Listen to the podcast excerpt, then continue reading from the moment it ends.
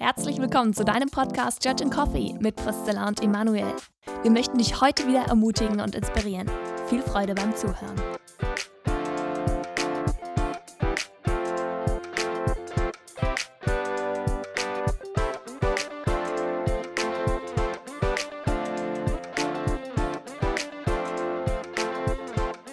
Herzlich willkommen zu einer weiteren Folge unseres Podcasts mit äh, Priscilla und Emanuel.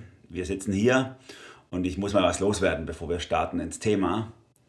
Ich bin äh, total dankbar über unsere treuen Zuhörer, denn gestern Abend habe ich zwei kleine Päckchen mit äh, Kaffeebohnen bekommen, 100% Robusta. Es gibt sehr aufmerksame No Zuhörer. Wow, das ist eine richtig krasse Wertschätzung. Das Vor ist allem groß. Meine Mutter, so, meine Mutter hat den Podcast auch angehört und sie so, Priscilla, ich habe geguckt, da, es gibt voll wenig Kaffee mit Robusta. Ich so, ja, da musst du da musst irgendwie in eine Kaffeerösterei gehen, gehen oder so. Wo Ja. kriegst du 100% Robusta her? Ja, ja. Aus dem Internet Also, wahrscheinlich. die Freunde, von denen wir das Geschenk gekriegt haben, die haben auch, die müssen auch gucken, wo man das herkriegt. Das kriegst du nicht im normalen Handel.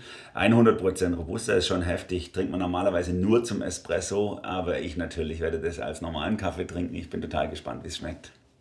Hey, den musst du mal mitbringen. Oder ich komme mal, ich komm mal vorbei. Ich Ja. würde das auch gerne mal probieren, wie das schmeckt. Das darfst du. Das ist wahrscheinlich ungewohnt rau für uns. Ja, wahrscheinlich. Ja, cool. Und wir möchten heute sprechen über ein sehr spannendes und gleichzeitig herausforderndes Thema. Ich fange mal mit einem Beispiel an, das ist ein bisschen verdeutlicht, weil ich weiß nicht, wie, ähm, ob ihr mit, mit dem Begriff oder mit dem Thema schon was anfangen könnt. Jetzt spanne ich euch natürlich auf die Folter, aber zuerst das Beispiel. Und zwar, ich habe gestern mit einem Teenie-Mädel geredet, sie ist 11. Klasse und sie beschäftigt total die Situation in der Klasse, dass sie das Gefühl hat, dass alle einer Meinung sind und sie als einzige offene andere Meinung hat und viel mehr oder subjektiv viel mehr über Sachen nachdenkt und andere sagen, ja, das ist doch klar, da kann man nur eine Meinung haben und sie aber denkt so, hä, ich habe aber eine andere Meinung, darf ich das überhaupt sagen? Und sie mir auch gesagt hat, hey, ganz ehrlich, Priscilla, wenn ich denen sagen würde, wie ich denke, dann würde ich meine Freundinnen verlieren. Ich weiß nicht, ob ihr diesen Begriff Cancel Culture schon mal gehört habt, aber das ist genau ein Beispiel da ähm, von Cancel Culture und was Cancel, Cancel Culture be, ähm, beinhaltet, nämlich den Boykott von Einzelnen oder Institutionen aufgrund dessen, dass sie eine Meinung haben, äh, wo andere denken, hey, diese Meinung darf man nicht haben. Und aufgrund deiner Meinung, die du hast oder die du vertrittst, cancel ich dich, also schließe ich dich aus, boykottiere ich dich, äh, um ein Stück weit dich dazu zu bringen, deine Meinung wieder zu ändern. Und eigentlich kommt der Begriff ja eher aus der Politik. Da ist er äh, gang und gäbe. Und zwar hat er sich äh, entwickelt im Umfeld der sogenannten Political Correctness, die vor allem äh, linke Politik eingeführt hat, erst in Amerika, aber auch mittlerweile in Europa. So nach dem Motto, wenn du ein guter Mensch sein willst, auch, dann musst du zu diesem oder jenem Thema diese Auffassung vertreten. Ansonsten bist du kein guter Mensch. Und das war Political Correctness. Und dagegen haben äh, die politischen äh, Gegner, Konservative oder so, diesen Begriff der Cancel Culture dann entwickelt, um zu sagen, das, was ihr macht, ist eine Kultur, die zensiert die einfach Menschen zensiert in ihrer Meinung und sagt, das und das darf man nicht sagen, das und das ist nicht erlaubt zu sagen. Und ähm, deswegen ist der Begriff natürlich ein, ein, ein Negativschlagwort, ist ein, Be ist ein Begriff, der Menschen so ein Etikett an den Kopf klebt. Du bist ein, ein äh, sag ich mal, ein Cancel Culturer, wenn man so sagen will. Du bist jemand, der anderen ihre Meinung nicht zulässt. Ist deswegen auch natürlich kein einfacher Begriff.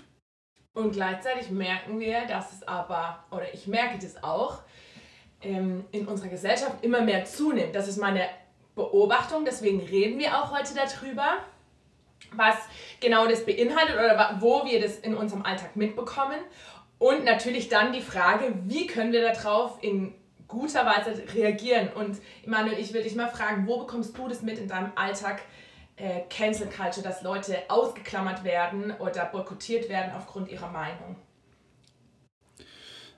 Also ich bekomme es ganz persönlich bekomme ich wenig mit, mit der Diskussion, aber das hat natürlich mit mir als Person zu tun. Wenn man selber sehr sehr, ähm,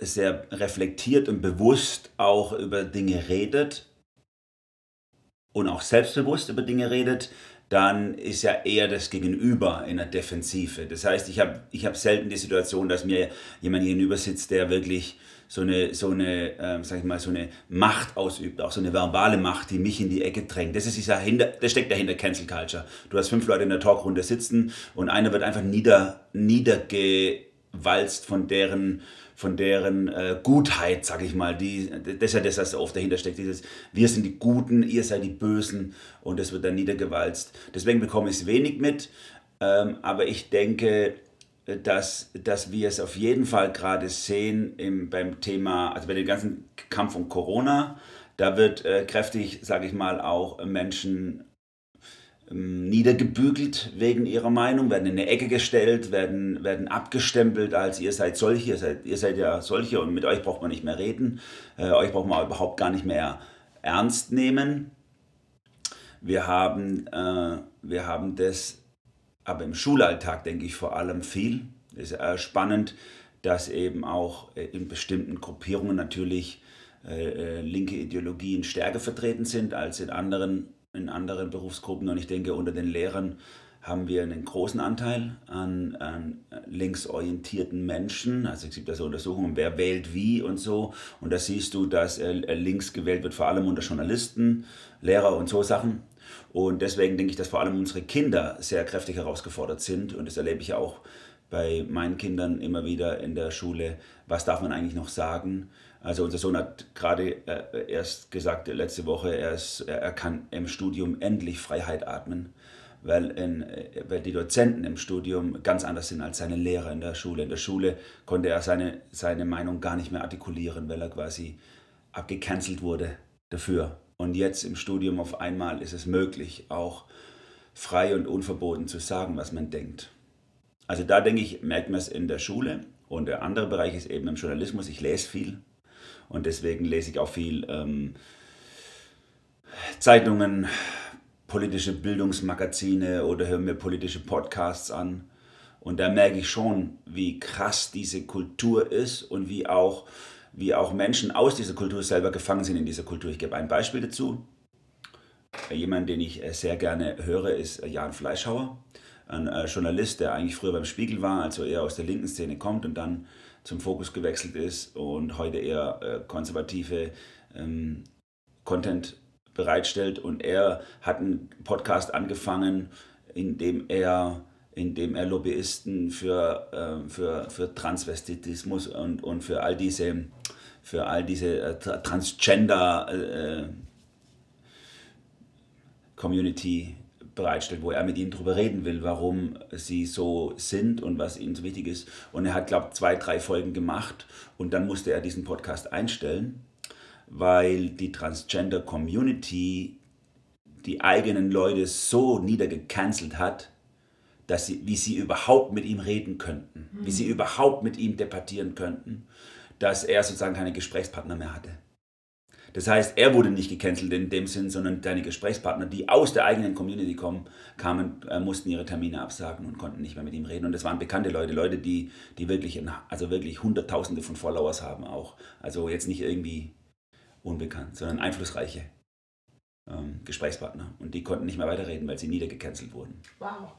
Ich fand es total interessant, was du gerade gesagt hast, dass es hauptsächlich oder viel eben in dem Bereich Journalismus, aber auch in dem Bereich Schule stattfindet. Und das finde ich total spannend und ich glaube, deswegen ist es total wichtig, dass, ich sag mal, wir als Erwachsene darüber reden, weil es sind, es ist die nächste Generation, es sind unsere Kinder, ähm, die mit dem auch massiv konfrontiert werden, auch wenn wir jetzt persönlich vielleicht sagen, oder du jetzt persönlich sagst, hey, ja, Cancel Culture, also manche gucken mich schief an wegen meiner Meinung, aber eigentlich darf ich so gefühlt in dem Umfeld, wo ich mich begebe, alles sagen. Aber ich erlebe das eben auch, oder ich habe auch den Eindruck, dass in, in der Schule das nochmal anders ist und eben auch in Universitäten erlebe ich das auch, dass Leute sagen, ähm, also eine Freundin von mir zum Beispiel gesagt hat, dass ähm, sie ihr Studium abgebrochen hat aufgrund dessen, dass ähm, sie eine äh, Dozentin hatte, die so massiv ähm, also ich weiß nicht mehr genau, um was es ging, auch so massiv gegen sie gebettert hat, dass sie, glaube ich, ähm, entweder gendern musste oder gesagt hat, auch es gibt gar keine äh, Kultur mehr oder so. Sie hat soziale Arbeit studiert. Also, also wo sie ihr Studium abgebrochen hat aufgrund von, von dass sie eben so massiv gecancelt wurde und gesagt hat, hey, ich, ich habe meine Werte und ich, und ich gehe da, ich gehe da nicht zurück, ich passe mich nicht an. Und das fand ich total krass und, und das finde ich natürlich heftig zum einen eben, dass die junge Generation, die, die, die, ähm, die jetzt erwachsen wird, vor allem die Gymnasiasten, die später dann auch mal viel wahrscheinlich in Leitungspositionen sein werden, damit konfrontiert werden. Äh, und natürlich unsere Kinder, die bei uns in der Gemeinde und natürlich unsere eigenen, wenn ihr welche habt, ähm, rumlaufen. Und, ähm, und ich frage mich, ähm, oder andersrum, hm, Manche von euch werden mir jetzt vielleicht denken, so, hey, ich habe das noch nie erlebt. Was sind denn das für Themen? Emi, was würdest du sagen, was für Themen sind es so klassischerweise momentan, äh, wo du gecancelt wirst dafür? Also, weil man könnte jetzt auch sagen, im Gegenzug, hey, ist doch super, dass nicht jeder seine Meinung vertreten darf. Wir haben ja auch ein Verbot in Deutschland, äh, die, den Hitlergruß zu machen zum Beispiel. Das wird ja auch gecancelt. Ja, genau. Äh, äh, das wollte ich auch sagen, dass es Cancel Culture natürlich in dem Sinn schon immer gibt. Es gibt bestimmte Grenzen, die wir nicht überschreiten. Das haben wir schon in der Bibel übrigens, wenn Paulus sagt, es gibt Irrlehrer in der Gemeinde, die, mit denen man keinen Umgang pflegen soll und, und die man nicht mal zu sich als Gast einladen soll ins Haus, weil sie dir sozusagen den Tod reinschleppen ins Haus. Also an der Stelle gibt es schon auch äh, Cancel Culture innerhalb von der Bibel an Grenzen, wo Glaube gefährdet ist durch, durch ähm, sage ich mal, sehr charismatische Menschen, die, die das Vertrauen zu Gott unterminieren. Und das hat natürlich jede Kultur, hat gewisse Randbereiche, die sie cancelt. Bei uns ist es eben alles, was mit, ähm, sage ich mal, mit dem Dritten Reich zu tun hat und so. Das ist bei uns etwas, was nicht geht. Und ähm, sicher auch, sage ich mal, in, in, in, Nordamerika viel auch mit rassistischen Themen. Ähm, das hat was mit Biografie zu tun, natürlich. Was das Schwierige ist bei der Cancel Culture, ist jetzt, dass sie zum einen die Grenzen sehr eng zieht und zum anderen sehr radikal vorgeht gegenüber denen, die ihre Grenzen verletzt und zum dritten aus einer ganz bestimmten politischen Ecke kommt und auf einen ganz bestimmten Gegner abzielt. Also das heißt, wir haben Cancel Culture ja etwas, was eigentlich nur aus der, aus der linken Ideologie gegenüber konservativen Lebensentwürfen ähm, stattfindet. Und deswegen sind es auch die Themen. Konservative ähm, Lebensentwürfe gehen äh, oft von einem Familienbild aus, was eben Vater, Mutter und äh, Kinder beinhaltet, während äh, das in einer, in der linken Ideologie ja gerade eben in Frage gestellt wird. Das sind ja eher, sage ich mal, Lebensentwürfe, die eben von, äh, wo einfach anything goes, sage ich mal jetzt, ohne dass ich das jetzt genau, einfach alles außer Vater, Mutter und Kinder, sage ich mal. Und das wird stark gecancelt, wenn das in Frage gestellt wird. Wenn jemand also sagt zum Beispiel, ähm, das ist, ich als Christ bin der Überzeugung, dass es Gottes Plan ist, dass Familie aus Vater, Mutter und, äh, und Kindern, wenn Gott sie schenkt, besteht und eben nicht aus anderen Zusammensetzungen, dann ist das etwas, was auf jeden Fall äh, unter die Zensur fallen würde. Also das ganze Thema um Familienbild, das ganze Thema überhaupt um geschlechtliche Identität, fällt unter, dieses, äh, unter diese Kultur der Zensur, wenn, wenn wir sagen, dass, dass Geschlechtlichkeit festgelegt ist, biologisch auch festgelegt ist, ähm, dann ist es etwas, was gecancelt werden würde an der Stelle. Und, und sicherlich auch das Thema der kulturellen Identität. Eigentlich sind es oft Identitätsthemen, die gecancelt werden. Also kulturelle Identität, konservative Menschen sind in der Regel äh, äh, nationaler oder regionaler ähm, verankert und haben dann einen, einen stärkeren, eine stärkere Verortung. Und, äh, und linke Ideologie ist in der Regel nicht nicht zwangsläufig, wir sehen es in China, dass es auch anders ist oder in Russland, aber, aber ist oft bei uns im Westen zumindest, ist sie eher antinational und eher, eher ähm, sage ich mal, für, für Multikulti und hat deswegen auch da, da kaum, baut da kaum Grenzen auf und ist eher, ist eher, äh, wie soll ich sagen, ist eher empfindlich auf dem Ohr, wenn man äh, Unterschiede benennt oder sogar wertet. Also ich gebe mal ein Beispiel. Wir haben in Deutschland, das weiß eigentlich jeder offiziell in der Statistik, natürlich einen viel höheren äh, Ausländeranteil. Ausländer ist auch ein Wort übrigens, was eigentlich cancelt werden würde. Also ich sage das jetzt mal hier, ähm, könnte auch Migrantenanteil, wir haben einen viel höheren Migrantenanteil an Kriminal, äh, ähm, in der Kriminalstatistik. Ne? Das ist bekannt, aber wird im, im Journalismus gecancelt. Das wirst du nicht finden in der Zeitung oder so gut wie nicht finden, weil es natürlich ähm, wertet. Weil es natürlich dann das Bild nährt, wo, wo die vielleicht auch die berechtigte Angst entsteht, ja, das wird vielleicht dann ähm, wird Nationalismus fördern oder wird Anti, wird Hass fördern gegenüber, gegenüber äh, Migranten oder so. Und deswegen wird das, werden solche Statistiken äh, gefiltert gecancelt. Wird nicht, wird nicht, und wenn jemand, wenn jemand das sagt, zum Beispiel, ähm, dass, wir, dass wir eine viel höhere Rate an, an Migranten haben äh, in, der, in der Kriminalstatistik, dann wäre das ein Grund, ihn auszuschließen von der Diskussion. Ich finde es äh, total spannend, äh, was du gesagt hast, dass es hauptsächlich um das Thema Identität geht.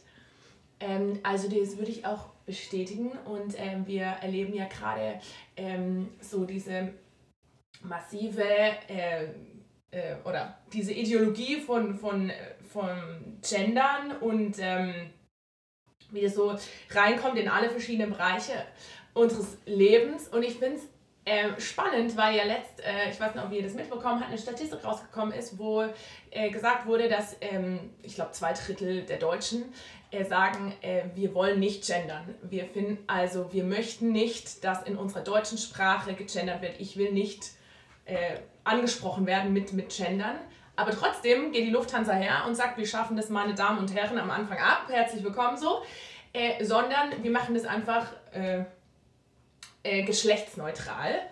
Und da merkt, und, und das finde ich interessant, weil da ich zum ersten Mal, glaube ich, gemerkt habe, aha, es geht nicht gar nicht darum, äh, dass hier eine, eine, eine Mehrheit bedient wird ähm, in dieser Ideologie jetzt zum Beispiel des Genderns, sondern es geht darum, dass eine Minderheit ihre Meinung durchsetzen will, eine intolerante Minderheit, ähm, die sie einfach um die Mehrheit drüber macht. Und, und das Interessante ist eben, dass die Mehrheit an und für sich sagt, ja meine Güte, ich finde es eigentlich nicht toll, also statistisch gesehen auch. Äh, aber ich mache einfach mit oder ich, ähm, ja, mir ist es doch egal, sollen die halt gendern, so jetzt bei der Lufthansa zum Beispiel. Und ich finde es voll spannend, ich habe äh, neulich einen Artikel gelesen, den fand ich hochinteressant, ähm, über genau dieses Phänomen, dass eine intolerante Me Minderheit ihre Ideologie durchsetzt, man meistens so ungefähr 3 bis 4 Prozent nur. Äh, eine Minderheit schafft es, eine, eine tolerante Mehrheit zu überzeugen, weil die Mehrheit keine Meinung hat und weil die Mehrheit sagt, ja meine Güte, dann machen die das halt. Zum Beispiel jetzt an dem Beispiel mit, mit der Lufthansa. Und, der, und es gibt ein Buch darüber, das heißt Das Risiko und sein Preis. Das wird äh, geschrieben von einem Bestseller-Autor sogar, äh, Nassim Taleb heißt der, der kommt aus, Lib aus dem Libanon und wo er diesem Phänomen nachgeht, äh, dass er sagt, total spannend, dass in der Gesellschaft häufig der Intoleranteste gewinnt. Und er sagt, das Problem ist, oder die, das Phänomen ist, dass eine intolerante Minderheit kommt. Jetzt, ich nehme mal das Beispiel, äh, wir wollen unsere Sprache gendern, die auf eine tolerante Mehrheit trifft und diese intolerante Minderheit sagt, wir müssen gendern, das ist total diskriminierend, wenn du nicht genderst. So. Äh, und die tolerante Mehrheit sagt, ja, ich habe dazu keine Meinung und die sich einfach anpasst. Und er sagt, hey, das ist eine totale Gefahr. Äh, und das finde ich das Spannende für Demokratie. Ja. Ja, alle, Faschist, alle faschistischen Systeme sind so entstanden. Wenn wir zurückdenken an das Nazireich, das war auch eine Minderheit, die der Mehrheit etwas aufgedrückt hat. Wenn wir an, auch an Stalinismus, Leninismus, den gesamten Bereich des, überhaupt des Marxismus oder Kommunismus denken, alle Ismen auf dieser Welt, auch äh, Islamismus, das sind immer Minderheiten, die Mehrheiten ihre radikale Meinung aufdrücken. Und man kann das aber natürlich aus meiner Sicht nicht äh, von der Verantwortung her diesen, diesen Minderheiten zuschieben, weil so sind wir ja auch äh, manchmal so, so, dass wir sagen so, oh Mist, die blöde Minderheit, die drückt uns was auf, sondern wir als, wir als Mehrheits Meinung, wenn ich es mal so sagen darf, müssen eigentlich Zivilcourage beweisen und dagegen aufstehen und sagen, wir lassen das nicht mit uns machen. Das ist nicht möglich. Ich verweigere das. Also ich schreibe zum Beispiel regelmäßig, ich werde ja immer wieder angeschrieben von verschiedenen öffentlichen Organen und dann wird, das Binnen, wird der Binnenstern benutzt oder so. Ich habe da meine Standardmail, die ich zurückschreibe, vielen Dank und so sehr freundlich. Äh, ich wollte nur darauf hinweisen, dass die Gesellschaft für deutsche Sprachforschung äh, sagt, dass Geschlechtergerechtigkeit nicht mit einem Binnen-I hergestellt wird, sondern mit der Standardformulierung männlich und weiblich. Und alles andere ist nur eine Ideologie, die die Gräben zwischen den Geschlechtern noch stärker vertieft. Darauf möchte ich nur in aller Freundlichkeit hinweisen.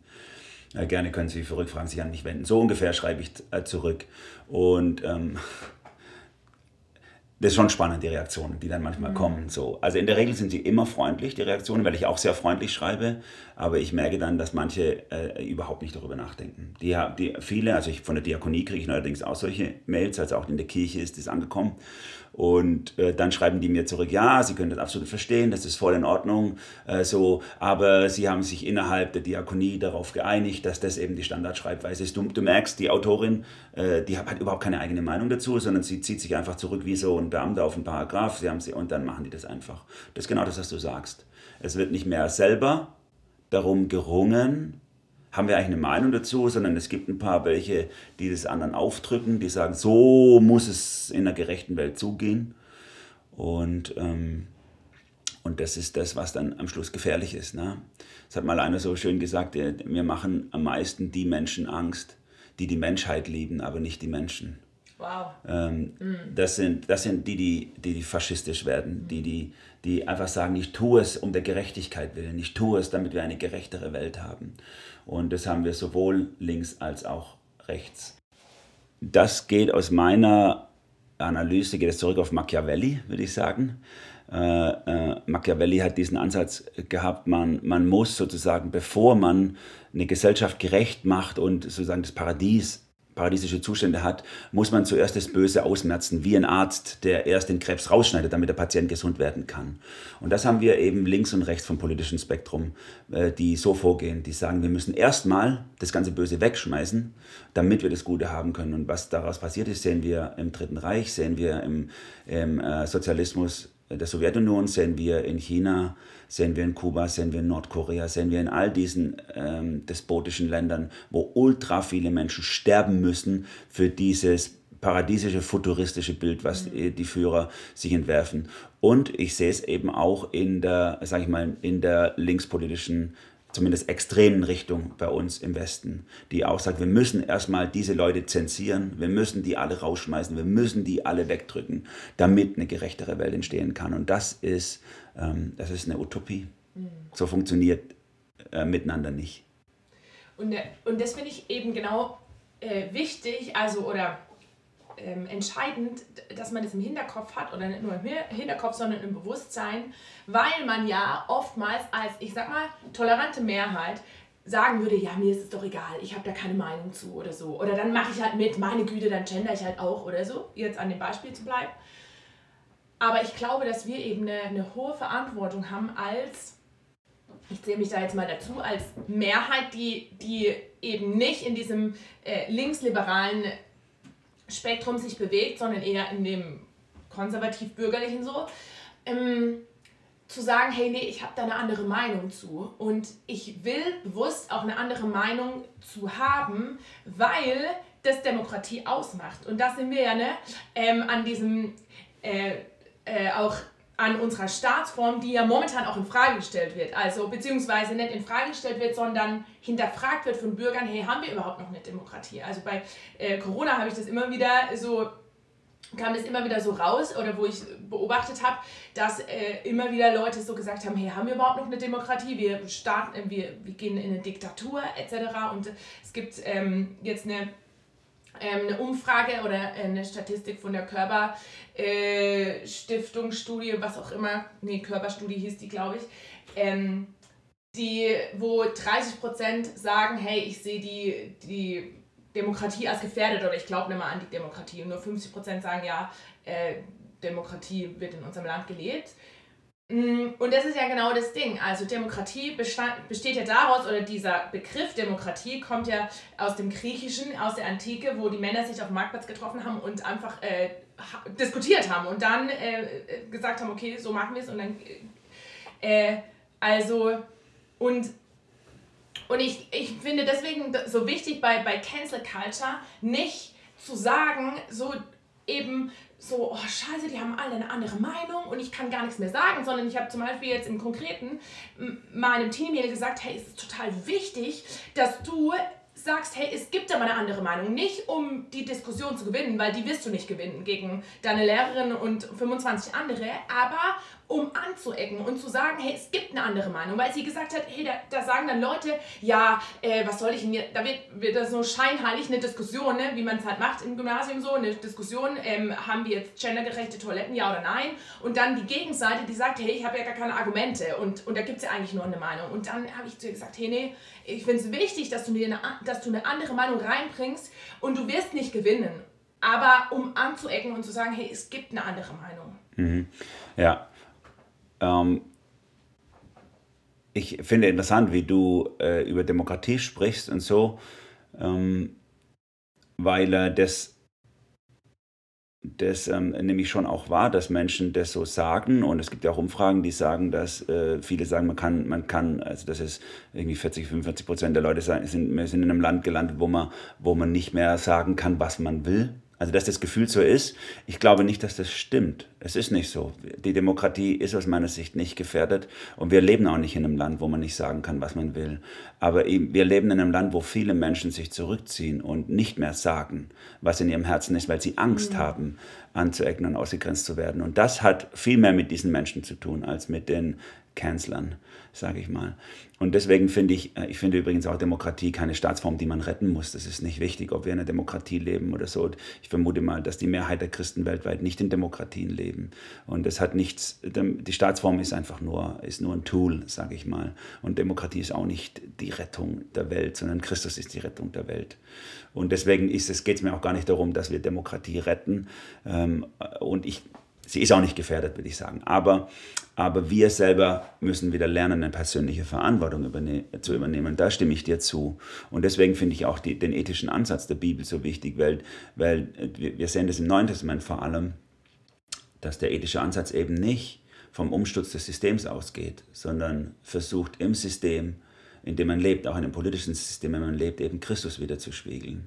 Und das hat sehr viel mit, äh, wir würden vielleicht sagen, Zivilcourage zu tun, mit Selbst mit, mit, mit, mit, einem, mit einem Selbstverständnis, was einfach sagt, ist klar, dass die meisten Leute nicht meiner Meinung sind. Aber ich sage sie einfach um Jesu willen. Mhm. Und so geht Paulus. Paulus hat zum Beispiel nicht Sklaverei oder sowas, was sicherlich auch keine biblische Position ist, Sklaverei. Hat er aber nicht mal angegriffen, sondern hat er dazu angehalten, dass sowohl Herren, die Sklaven haben, als auch Sklaven, die irgendwo versklavt sind, eben Christus widerspiegeln in ihrem Alltag. Und das eben zeigen. Und die ersten Christen äh, haben das ja wunderbar gezeigt, wie sie auch für Jesus in den Tod gegangen sind, für die Meinung, die eigentlich nicht mehrheitsfähig war. Und die hat zur Ausbreitung, äh, sage ich mal, zur Ausbreitung des Christentums beigetragen und viele Menschen sind dadurch angesteckt worden. Und ich glaube, das müssen wir wieder lernen als Nachfolger Jesu, ähm, eine gewisse Leidensfähigkeit und auch eine Leidensbereitschaft zu entwickeln in unserer Welt. Und nicht und nicht, das finde ich das besonders Traurige jetzt auch in den letzten zwei Jahren zu beobachten, dass es viele Christen gibt, die beklagen den Niedergang des Westens oder den Niedergang der christlich-abendländischen Kultur oder eben den Niedergang der Demokratie, wo ich denke, äh, wo ich denke, das hat doch was, das ist doch unser hausgemachtes Problem. Wir können das doch ändern. Und es geht auch nicht darum, irgendeine Kultur zu retten, sondern es geht darum, Christus in die uns umgebende Kultur hineinzutragen. Und deswegen werden wir, und deswegen stehe ich auf, zum Beispiel gegen eine, gegen eine, gegen eine äh, gegenderte Kultur, weil ich, nicht weil ich denke, dass sie unsere Demokratie unterminiert, sondern weil ich denke, dass sie dem Wort Gottes widerspricht, dass sie dem Lebensentwurf der Bibel widerspricht. Und deswegen stehe ich auf und sage, so hat sich das Gott nicht gedacht. Mhm. Und ich sage nicht, äh, und ich argumentiere in der Regel nicht, äh, das macht unsere Demokratie kaputt, sondern so hat sich das Gott nicht gedacht in unserer Welt. Und dieser, äh, sage ich mal, radikal subjektiv-ethische Ansatz äh, de, des Neuen Testamentes, den finde ich wichtig, damit wir nicht an der falschen Baustelle kämpfen. Mhm. Voll spannend. Was würdest du denn sagen? Ähm wenn jetzt jemand gerade in der Situation eben ist, äh, oder viele wahrscheinlich in unserem Alltag damit konfrontiert werden, so dieses, ich habe das Gefühl, ich bin die oder der Einzige, der eine Meinung vertritt und alle anderen haben eine andere Meinung und ich traue mich aber nicht, die zu sagen. Was würdest du demjenigen raten? Also ich würde erstmal sagen, das ist, das ist für Nachfolger Jesu der Normalzustand. Wir empfinden das oft als Ausnahmezustand, wenn wir uns in einer frommen Blase vielleicht manchmal bewegen, dann sind wir in der Gemeinde, im Teenie-Kreis, Jugendkreis und so und alle haben eine, da darf man dann vielleicht seine Meinung sagen, aber das ist dann so eine Blase, aus der, und sobald man raustritt, hält man den Mund. Der Normalzustand ist, dass wir abgelehnt werden. Das ist, was Jesus seinen Jüngern sagt. Er sagt, äh, der, der Diener ist nicht höher als der Meister. Wenn sie mich verfolgt haben oder gehasst haben, haben sie euch gehasst. Mhm. Weil sie hassen euch um meinetwillen. Es ist es, wir müssen unseren Blick verändern. Der Normalzustand ist, dass wir ausgegrenzt werden und nicht, dass wir akzeptiert werden. Und wir haben eben eine Phase gehabt, denke ich, in der westlichen Kultur, die sehr, sehr christenfreundlich war und sicherlich nach dem Zweiten Weltkrieg auch nochmal so ein Boom, so eine kleine Erweckung gehabt, wo, wo es wieder so eine Rückbesinnung zumindest gab, eine Renaissance von christlichen Werten, die dann spätestens unter den 68ern gebrochen sind und durch den durch den äh, Run durch die Instanzen der Alt-68er ähm, ist natürlich dieses, sage ich mal, zutiefst antichristliche Weltbild der, der Links-68er ist angekommen in der, im Journalismus, in den, in, in den äh, Schulen, in der Politik. Und wir sind heute in der Situation, wie sie eigentlich sein müsste. So muss es sein für Nachfolger Jesu. Gegenwind. Das ist das, was wir auch was wir auch nicht beklagen müssen, was Paulus auch nie beklagt. Er beschwert sich nie darüber, dass er Gegenwind bekommt, sondern er ist immer darum bemüht, Menschen zu ermutigen, im Gegenwind Christus hochzuhalten. Und so würde ich auch mit so einem jungen Menschen, oder wenn du jetzt dazuhörst, vielleicht dazu gehörst, würde ich dir sagen, hör auf, dich zu bemitleiden, hör auf zu sagen, so, was passiert mir hier eigentlich, sondern akzeptiere das als den Normalzustand. Das ist richtig so. Du hast Gegenwind, denn Jesus hatte auch Gegenwind. Cool.